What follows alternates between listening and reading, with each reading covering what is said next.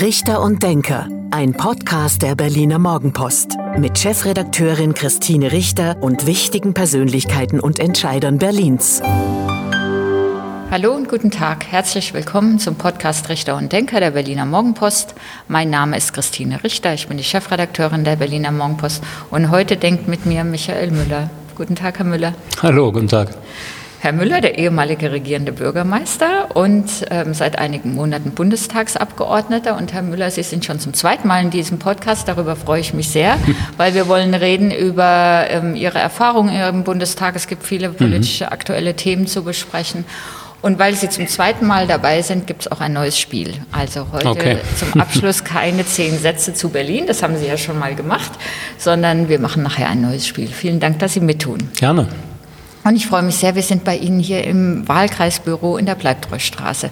Jetzt müssen Sie unseren Zuhörerinnen und Zuhörern mal erzählen, was hier so alles rumsteht, weil es ist ein besonderes Büro. Na, ein Wahlkreisbüro eines Abgeordneten ist erstmal ja der Anlaufpunkt für Sprechstunden, für irgendwelche Bürgerkontakte, Anfragen. Aber ich habe bewusst ein so schönes und großes Büro, dass ich auch Veranstaltungen hier machen kann. Diskussionsabende zum Beispiel mit 50 äh, bis 80 Leuten geht das hier locker in der Größe des Büros. Und man sieht auch noch einen Teil der alten Buchdruckerei meines Vaters und von mir. Wir sind ja Buchdrucker gewesen und äh, ich habe einen Teil der Setzkästen, der Druckmaschinen mitgenommen und dadurch hat es hier schon, glaube ich, eine besondere Atmosphäre. Man vermutet das nicht in einem Abgeordnetenbüro, dass man hier auch noch dieses alte Handwerk sieht. Das stimmt. Und es steht auch eine Druckmaschine hier. Funktioniert die noch? Die ist angeschlossen, die funktioniert. Und das Schöne ist eben, wenn hier auch Schulklassen kommen und wollen sich da was erklären lassen, es ist nichts gefaked. Die Setzkästen sind voll ausgestattet. Ich kann setzen, ich kann drucken, ich kann das Handwerk erklären. Leider ja ein Handwerk, was nicht mehr gelehrt wird. Den Beruf gibt es gar nicht mehr. Umso schöner finde ich, dass ich noch ein Stück davon bewahren konnte. Da merkt man, wie alt man sind. Ich, ja, schönen Dank. Ja. Ich habe mich, als ich bei der Zeitung angefangen habe, wurde auch noch richtig gedruckt. Das genau, auch mit dem Bleisatz, ja. Mhm. ja. Ähm, wie oft sind Sie denn hier oder wie oft ist das Büro geöffnet, dass man hier jemanden antreffen kann, wenn man ein Anliegen an Sie oder an die SPD hat? Es ist eigentlich jeden Tag 10 bis 16 Uhr auf jeden Fall ähm, geöffnet. Ein Mitarbeiter ist hier der erste Ansprechpartner natürlich. Ich bin in den sitzungsfreien Wochen auch oft hier, bestimmt drei, vier, manchmal auch fünfmal die Woche.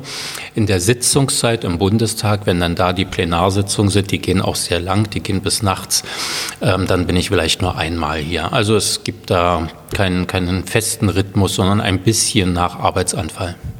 Und übersehen kann man es auch nicht, denn draußen an der Straße mhm. sind große, ist ein großes Schild, was auf das Büro ja, hinweist. zwei sogar. Auch über dem Eingang ist noch eins. Und ähm, ja, Michael Müller, ähm, Politik, Kultur, Gespräche ist der Titel des Büros auch. Darum geht's. Man soll sich hier über Politik auch austauschen können. Und mit Kultur ist natürlich ein bisschen auch das Handwerk gemeint. Und äh, wir werden hier aber auch mit Künstlern Diskussionsabende haben. Und die haben Sie extra anbringen lassen? Ja, es war schon eine Vorrichtung da, die ich glücklicherweise nutzen konnte. Aber natürlich diese Werbedeckel musste ich für mich anfertigen lassen. Aber insgesamt, wir haben hier viel ins Büro investiert, war es mir auch wichtig. Einerseits will ich auch eine schöne Umgebung haben, einfach für die Arbeit und für die, für die Diskussionen, die hier stattfinden sollen. Ich will aber auch, dass zu sehen ist, dass hier ein SPD-Ansprechpartner ist. Ich will mich nicht verstecken in irgendeiner Straße ohne Fußverkehr und ohne ähm, Werbung. Nein, es soll auch offensiv sein. Und wie sind die ersten Erfahrungen? Ganz kurios. Einige sind natürlich erstmal ganz erstaunt in so einer Straße, der Bleibtreustraße. Wie kommt da ein SPD-Abgeordneter hin? Wie kann man sich sowas leisten? Und was macht der hier überhaupt? Ähm, so, dann erklären wir, oh, es gibt auch eine Kostenpauschale des Bundestages, damit man so ein Büro ausstatten kann. Die anderen kommen rein, sind ganz begeistert und sagen, hier sieht man eine alte Maschine, die habe ich 100 Jahre hier ähm, nicht mehr gesehen und ich, die Setzkästen, können Sie das mal erklären und so. Also es ist auf jeden Fall auch ein Eisbrecher. Die Leute sind erstmal stolpern darüber, SPD-Büro, Handwerk, kommen rein, fragen nach und das soll es auch sein. Hm.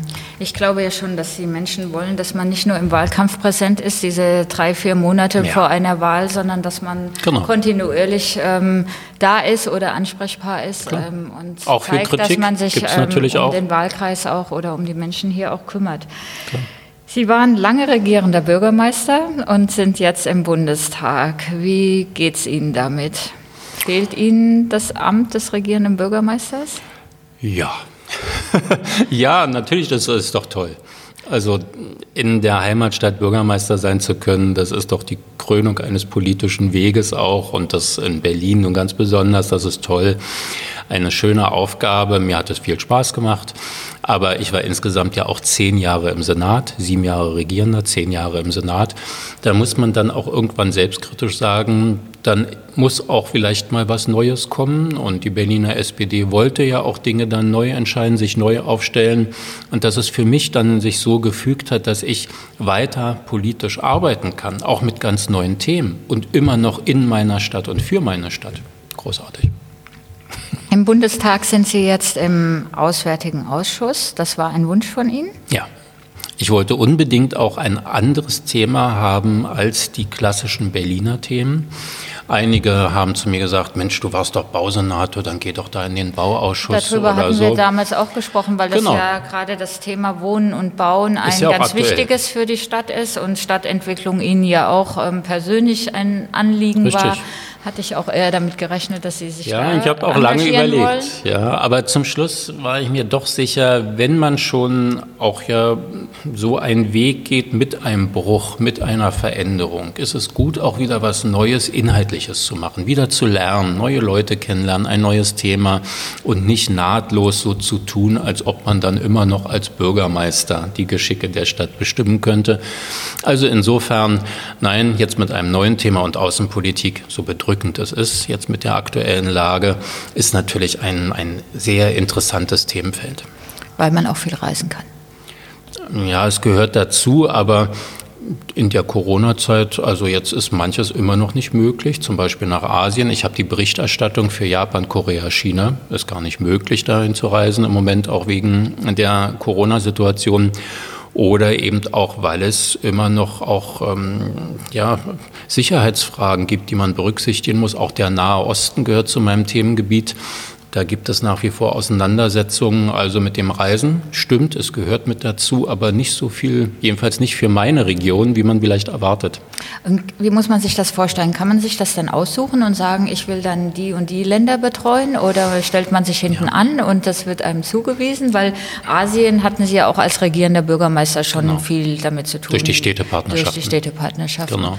Ja, es gibt eine richtige Wunschliste dann für die Mitglieder des Auswärtigen Ausschusses. Die ganze Welt ist in Regionen aufgeteilt und man kann sich dann bewerben um eine Region. Und ich hatte Glück für äh, China, Japan, Korea hatte nur noch ein anderer Abgeordneter sich interessiert und insofern dann auch wegen der Nähe, Metropolis-Vorsitz und Städtepartnerschaften hat man auch gesagt, dann soll es der Müller auch machen.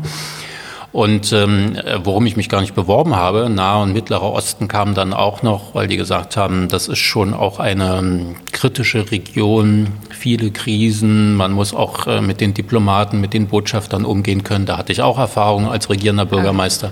Und dann ist das dazugekommen. Okay, dann zählt die Erfahrung, die man dann mitbringt und das Genau. wird dann berücksichtigt. Ähm, müssen Sie sich so im Bundestag dann so hinten anstellen, wenn Ja. man dann, ja? Ja, ist so. ja, wir haben ja eben gesagt, es gibt ein paar Situationen, wo es hilft, dass man auch andere Funktionen schon hatte. Jetzt eben bei der Vergabe des Ausschusses, dass man da berücksichtigt wird oder für diese Region. Aber natürlich muss man sich dran gewöhnen, man ist jetzt einer von 206 Abgeordneten. Man ist nicht mehr die Nummer eins, die da ganz vorne sitzt. Das ist der Fraktionsvorsitzende und die Stellvertreter. Das ist man so nun selbst nicht. Man muss sich einreihen. Ja, aber Sie sind ja schon ein sehr politisch erfahrener ähm, SPD-Mann. Also Sie waren ja, bevor Sie regierender Bürgermeister waren, Sie haben schon gesagt, waren Sie vorher Senator, Sie waren davor aber auch lange Fraktionsvorsitzender der Berliner SPD, Sie waren Landesvorsitzender. Das heißt, Sie kennen auch die Kollegen aus allen anderen Ländern. Das ist ja was anderes, als ob man als Neuling in die, in die Bundestagsfraktion kommt. Also wenn man in einem Wahlkreis Ja. relativ unbekannt neu gewählt wird, sind jetzt ja auch viele, viele junge Menschen im Bundestag, gerade bei den anderen Parteien. Also da spielt doch dann das, was Sie gemacht haben, sicher eine Rolle. Ja, auch natürlich in der Zusammenarbeit, im Ausschuss, in der Fraktionssitzung. Das ist schon so, dass man auch gehört wird in den Parlamentariergruppen. Das ist so. Oder jetzt, äh, was ja wahrscheinlich noch auf mich zukommt, was ansteht, ist der Vorsitz einer Enquete-Kommission.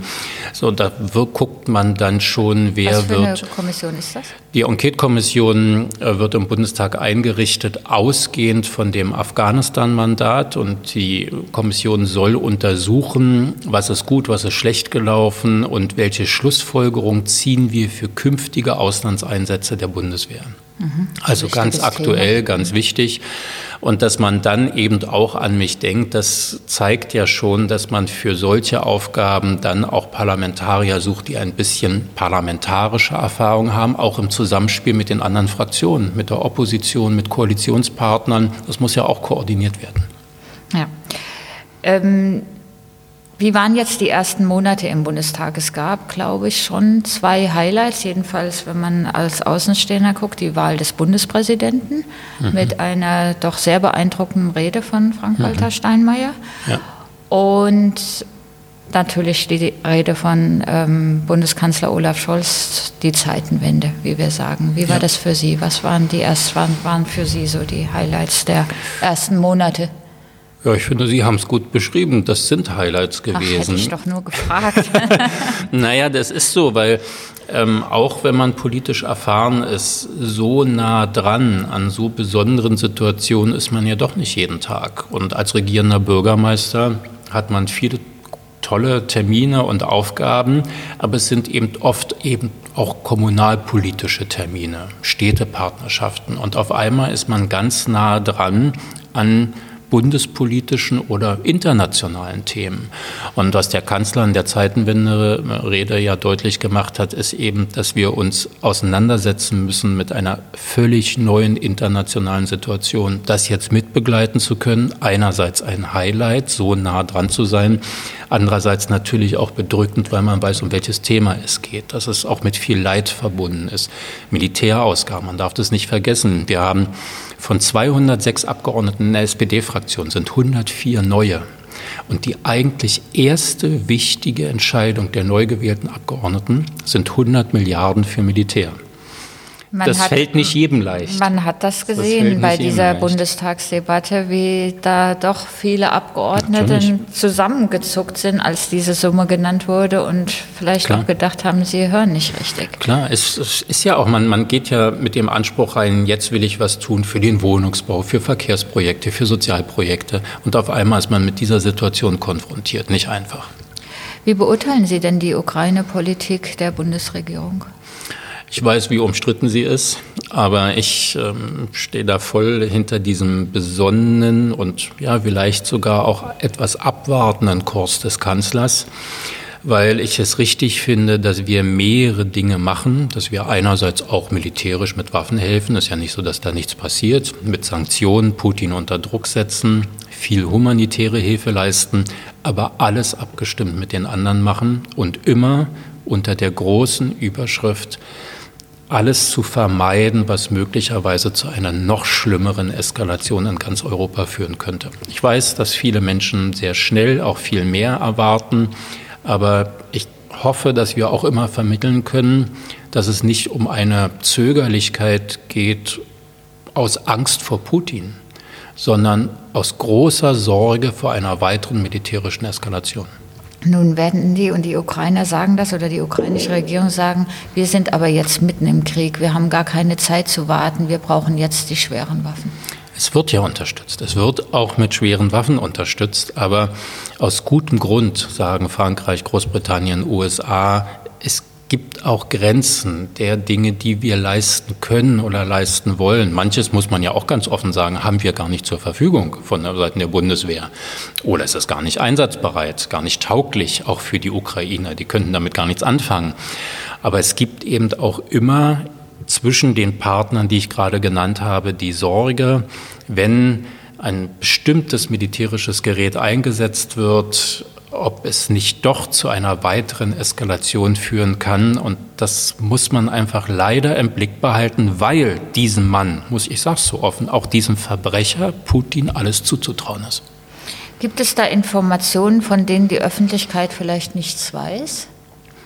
Es wird nicht alles kommuniziert. Das ist so. Da auch da gebe ich zu, könnte wahrscheinlich aus dem Kanzleramt heraus einiges besser und anders kommuniziert werden. Aber es gibt eine Linie. Ja, oder zumindest vermittelt werden, dass man versteht, warum man sich ähm, so zurückhält. Also die Warnung, die er jetzt, ähm, die Olaf Scholz jetzt gesagt hat, wir wollen keinen Atomkrieg riskieren und wir wollen nicht als Deutschland Kriegspartei werden, die kann man ja sofort, das wird ja, versteht ja jeder sofort.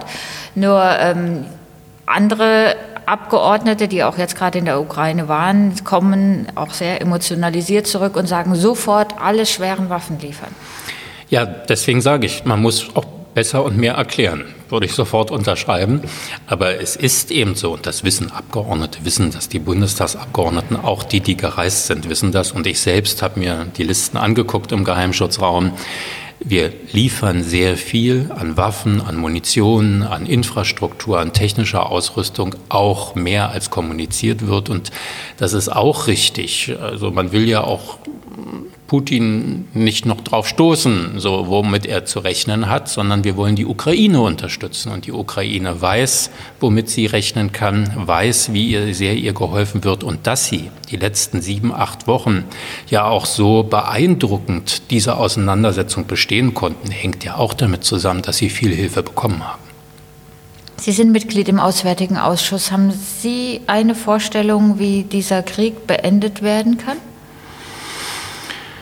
Es ist ganz furchtbar und ich befürchte beinahe, dass es vielleicht zu so einer Situation kommt, wie sie eigentlich zu Beginn des Krieges schon auf dem Tisch lag, dass man erstmal überhaupt zum Waffenstillstand, zu irgendeiner Form von Verhandlungssituation kommen muss und wie leicht darüber reden muss, wie die Ukraine ihre Selbstständigkeit, ihre Eigenständigkeit behalten kann wie Russland sich zurückzieht, vielleicht auf einen, auf einen, einen gewissen Punkt, eine, einen Einflussbereich, vielleicht unter russischer Kontrolle bleibt, ein kleinerer Bereich sich aber weitgehend zurückzieht.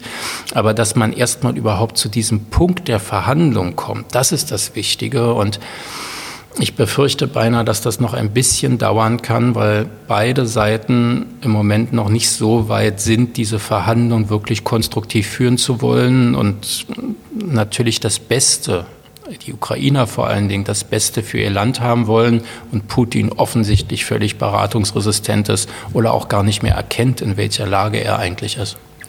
Sehen Sie jemanden, der da vermitteln kann? Ich setze große Hoffnung tatsächlich nach wie vor auf die UN, dass der Generalsekretär jetzt vor Ort war und Gespräche gesucht hat und, und ähm, dass ähm, auch immer wieder andere Angebote machen, andere Staatschefs ja auch sagen, wir stehen bereit, wir, wir bieten unser Land als neutrale Bühne, als Plattform. Das ist ermutigend, aber ich hoffe doch sehr, dass die UN, und Russland ist Teil der UN, Teil des Sicherheitsrates, dass die UN da eine aktivere Rolle spielen kann. Ich frage nicht ganz ohne Hintergedanken, weil einer Ihrer Genossen, der Altbundeskanzler Gerhard Schröder, hat sich auch als Vermittler angeboten. Wie bewerten Sie dessen Auftreten, Verhalten, Reise? Ich glaube, dass das keine ernsthafte Option mehr ist. Ähm, erstens denke ich, überschätzt er sich völlig. Und zum Zweiten ist er durch sein bisheriges Agieren gar nicht mehr für viele Menschen, für viele Ukrainer vor allen Dingen, gar kein glaubwürdiger Gesprächs- und Verhandlungspartner mehr. Und deswegen setze ich darauf keine großen Hoffnungen. Wenn er Gespräche führen will oder das anbietet, dann ist das seine Sache. Aber er hat, ähm, denke ich, überhaupt nicht die Möglichkeiten, wirklich von allen Seiten akzeptiert, ein neutraler Partner und Vermittler in diesem Konflikt zu sein. Schämen Sie sich für ihn? Ich bin völlig fassungslos und verständnislos. Also schämen wir sind jetzt auch nicht so mitten nah miteinander, dass, dass mich das persönlich berührt, aber politisch natürlich. Er ist ja auch ein sozialdemokratischer Bundeskanzler. Er war unser Staatschef. So, und dass er sich so verhält, ist, ich habe dafür nicht das geringste Verständnis und ich befürchte auch, er ist inzwischen in einer Situation, wo er selbst gar nicht mehr rauskommt, sondern er hat sich so in die Nähe Putins und Russlands da auch begeben, dass er selbst wahrscheinlich da gar keinen vernünftigen Ausweg mehr findet für eine andere Linie. Und das ist, es ist beschämend, so würde ich es eher formulieren, beschämend eigentlich dieses Verhalten. Es gibt ja auch den Antrag, ihn aus der Partei auszuschließen. Unterstützen Sie das? Ich finde immer, das, das hilft keinem. Es ist ein Jahre in Berlin erlebt mit, mit Thilo Sarrazin. Es ist eine jahrelange Auseinandersetzung. Es gibt zum Schluss da eigentlich immer keine Gewinner. Und insofern, Gerhard Schröder spielt innerparteilich ja praktisch keine Rolle mehr. Er hat eine mediale Wirkung, Öffentlichkeit nimmt ihn wahr, auch immer weniger, aber in der Partei spielt er praktisch keine Rolle mehr und deswegen würde ich diese Auseinandersetzung nicht führen, aber das muss die Parteiführung entscheiden. Wenn der Krieg hoffentlich bald endet, ähm, wird es sicherlich Zeit sein zu gucken, was ist falsch gelaufen in der Energiepolitik, in der Politik gegen oder in dem Verhalten gegenüber Russland? Was ist falsch gelaufen? Die Diskussion gibt es ja jetzt schon. Die ist auch jetzt zu führen. Aus mehreren Gründen, denn wir müssen ja einerseits sehen, wie wir auch mit einer veränderten Energiepolitik die Sanktionen gegen Putin noch verschärfen können. Da von mir aus keinen Tag warten, sondern weitergehen, auch in den Sanktionen im Rahmen unserer Möglichkeiten. Deswegen müssen wir schneller und anders uns aufstellen in der da Energiepolitik. Muss ich kurz dazwischen fragen, wären Sie jetzt für ein ähm, Gas- und Ölembargo? Öl kann man sicherlich relativ schnell umsetzen nach Kohle. Gas wird noch etwas dauern, aber so wie Sie sagen, diese Diskussion ist jetzt auch zu führen. Nicht ähm, erst später, sondern es muss jetzt losgehen. Und zum Zweiten müssen wir sie auch deshalb jetzt führen, weil wir sehen müssen, dass es irgendwann ja auch einen Tag nach diesem Krieg und dieser Auseinandersetzung gibt. Und wir müssen uns ja jetzt schon damit auseinandersetzen, wie gehen wir auch mit anderen Partnern um, Handelspartnern, wie gehen wir mit China um, wie gehen wir mit Indien um, wie gehen wir mit anderen im Nahen Osten, im Nahen Osten mit anderen ähm, Rohstofflieferanten um und nicht erst wieder die Diskussion führen, wenn möglicherweise eine neue Krise da ist, China, USA, darüber reden schon viele, sondern jetzt, was können wir tun, um nicht in eine neue Abhängigkeit zu geraten, von Russland weg, raus aus der Abhängigkeit, in eine neue, dann haben wir ja nichts gekonnt, sondern wir müssen unabhängig werden. Und diese Diskussion gibt es jetzt. Nochmal, Sie werden aber Wären Sie jetzt dafür, dass man sofortiges ähm, Gasembargo auch macht, mit das, all den Folgen, die es für nein, die deutsche Wirtschaft oder europäische Wirtschaft hätte? Das würde nicht gehen. Das würde zu einem Kollaps vieler Wirtschafts- und Industriebereiche führen und würde zigtausende Arbeitsplätze wahrscheinlich kosten und äh, würde vor allen Dingen auch die Verbraucher ganz konkret treffen. Wir reden immer über Wirtschaft und Industrie, weil es so eindrücklich ist, was da passiert, wenn ein Unternehmen nicht mehr arbeiten kann. Aber viele Leute Leute könnten schlichtweg nicht mehr heizen und kochen. Und äh, deswegen geht das nicht von heute auf morgen. Wobei auch das jetzt schon schwierig wird, also angesichts der, der steigenden Energiepreise, Stimmt. plus ähm, ähm, die sich ja überall auswirken. Lebensmittelpreise steigen, Energiepreise steigen, also das Leben ist ja doch merklich teurer geworden. Naja, aber Frau Richter, wir sehen daran ja, obwohl wir noch keinen Gasstopp haben, was das schon für Auswirkungen hat und wie viele Menschen darunter schon leiden. Also können wir uns ausmalen, wenn wir ab morgen kein Gas mehr beziehen würden, was das dann für viele bedeuten würde. Und deswegen sage ich auch an der Stelle, alles tun, um so schnell wie möglich unabhängig zu werden, aber es wird nicht von heute auf morgen gehen. Lassen Sie uns noch mal auf Berlin gucken. Ähm, wenn Sie jetzt im Bundestag sind und sich mit den Themen Ukraine oder Enquete-Kommission, dann Afghanistan oder Auslandseinsätze beschäftigen müssen, verliert man Berlin aus dem Blick? Also Nein. Ich bin ja Berliner und, und äh, fiebere nach wie vor mit meiner Stadt mit. Aber ähm, man bekommt ein bisschen Distanz, das stimmt. Das, so, und ich habe vorher sieben Zeitungen am Tag gelesen und ähm, Das machen Sie jetzt aber nicht mehr. Nee. Jetzt sind zwei. Aber ähm, nein, und, und war an jedem Bezirksthema ja schon interessiert und, und was passiert da und müssen wir irgendwas von der Senatskanzlei aus machen.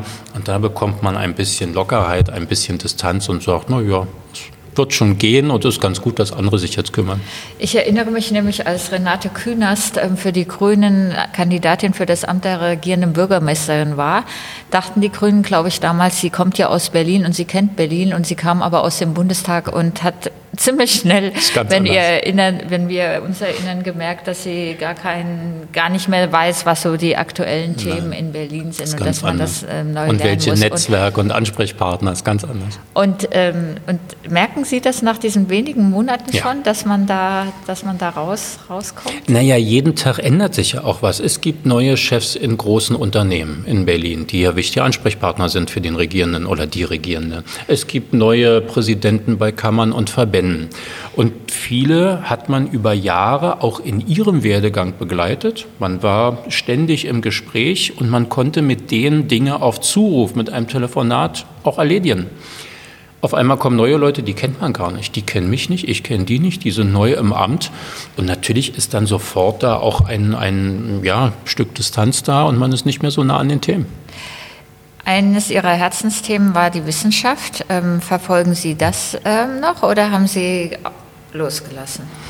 Nein, das ist mir immer noch wichtig, sage ich auch als Wahlkreisabgeordneter hier in Charlottenburg-Wilmersdorf. Wir haben die TU hier im Bezirk, wir haben Innovations- und Technikzentren und das ist für den Bezirk, für die ganze Stadt wichtig.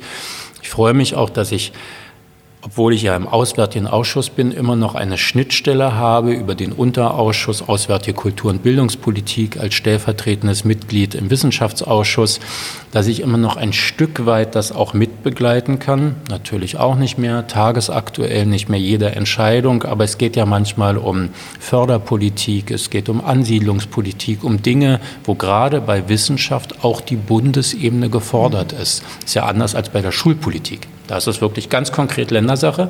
Wissenschaft ist schon viel auch Bundespolitik. Und soweit ich es kann, will ich es gerne mitbegleiten.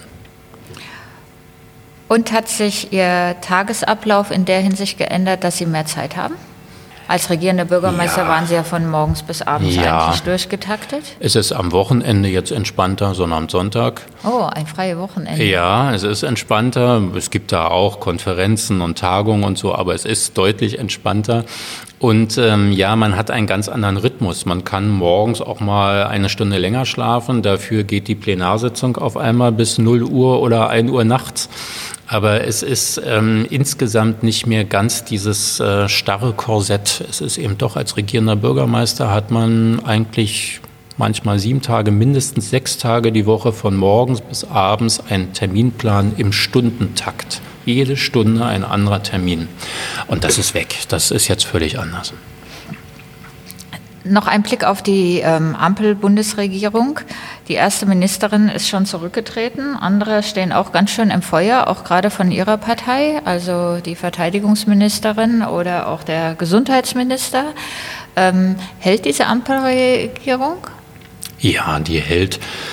Ähm, das habe ich auch in Berlin erlebt, dass natürlich ähm, es auch ähm, manchmal rustikal in einer Koalition zugeht und gerade am Anfang muss man sich zusammenfinden als neue Partner und doch eint ja auch dieser Gestaltungswille. Man ist ja angetreten, um regieren zu können. Und jetzt kann man es. Und das wirft man nicht leichtfertig weg. Gut, man hat aber nicht damit gerechnet oder konnte ja auch gar nicht, dass es einen Krieg in der Ukraine gibt und dass auf einmal das alles Handeln bestimmt. Und ja, aber es schweißt ja auch zusammen so schwierig das Thema ist. Und ja, bei solchen Themen. Wenn man die Kritik an am Kanzler ähm, Olaf Scholz von Seiten der Grünen oder der FDP erlebt, sieht man das Zusammenschweißen noch nicht Frau so. Richter, es geht um Krieg und Frieden. Es geht um existenzielle Fragen. Und da finde ich, muss es erlaubt sein, dass es auch unterschiedliche Positionen gibt. Und das muss jeder von uns aushalten. Das muss auch der Kanzler aushalten. Und da muss man werben für einen Weg. Aber die Koalition hat sich ja auch entschieden, im Bündnis mit anderen europäischen Partnern einen besonnenen Weg zu gehen, die Ukraine zu unterstützen. Und so etwas, so schwierig es ist, eint ja auch eine Koalition, dass es dieses Thema gibt, was zusammen bewältigt werden muss. Und zum Abschluss dieses Podcasts noch ein, doch noch mal den Blick auf Berlin, bevor wir zu dem Spiel kommen. Noch mal den Blick auf Berlin. Ähm, hält denn die rot-grün-rote Regierung in Berlin mit Blick auf Volksentscheid zur Enteignung und Kommissionsergebnissen, die dann nächstes Jahr erwartet werden? Auch das glaube ich, dass die Koalition hält, aber es ist richtig, der Volksentscheid und die Konsequenzen werden eine ernsthafte Belastungsprobe sein. Ich glaube, weil sich deshalb, weil sich die Linkspartei ja selbst damit sehr unter Druck setzt. Sie haben Dinge angekündigt, wie sie Und sie drohen mal wieder ja, mit Koalitionsbruch. Sie, Sie haben angekündigt, wie Sie damit umgehen wollen. Und wir wissen alle, manchmal hat man das gar nicht selbst in der Hand. Der Verhandlungspartner macht auf einmal Dinge, auf die man gar nicht so vorbereitet sein konnte, wie man dachte. Aber durch diese Ankündigung der Linkspartei machen Sie es sich und der Koalition unnötig schwer. Das wird eine ernsthafte Belastungsprobe. Und doch bleibe ich dabei, auch die drei Partner eint der Wille, etwas zu erreichen. In einem Jahr sprechen wir uns wieder. Na gut, werden wir sehen. Herr Müller, vielen Dank bis hierhin. Wir machen ein neues Spiel zum Abschluss dieses Podcasts. Es gibt ein ähm, Begriffspaar. Sie müssen sich für einen der beiden Begriffe oder Wörter entscheiden. Wenn Sie was dazu begründen wollen, sehr gerne, muss aber nicht sein. Okay. Es geht ganz einfach los. Okay. Hertha oder Union?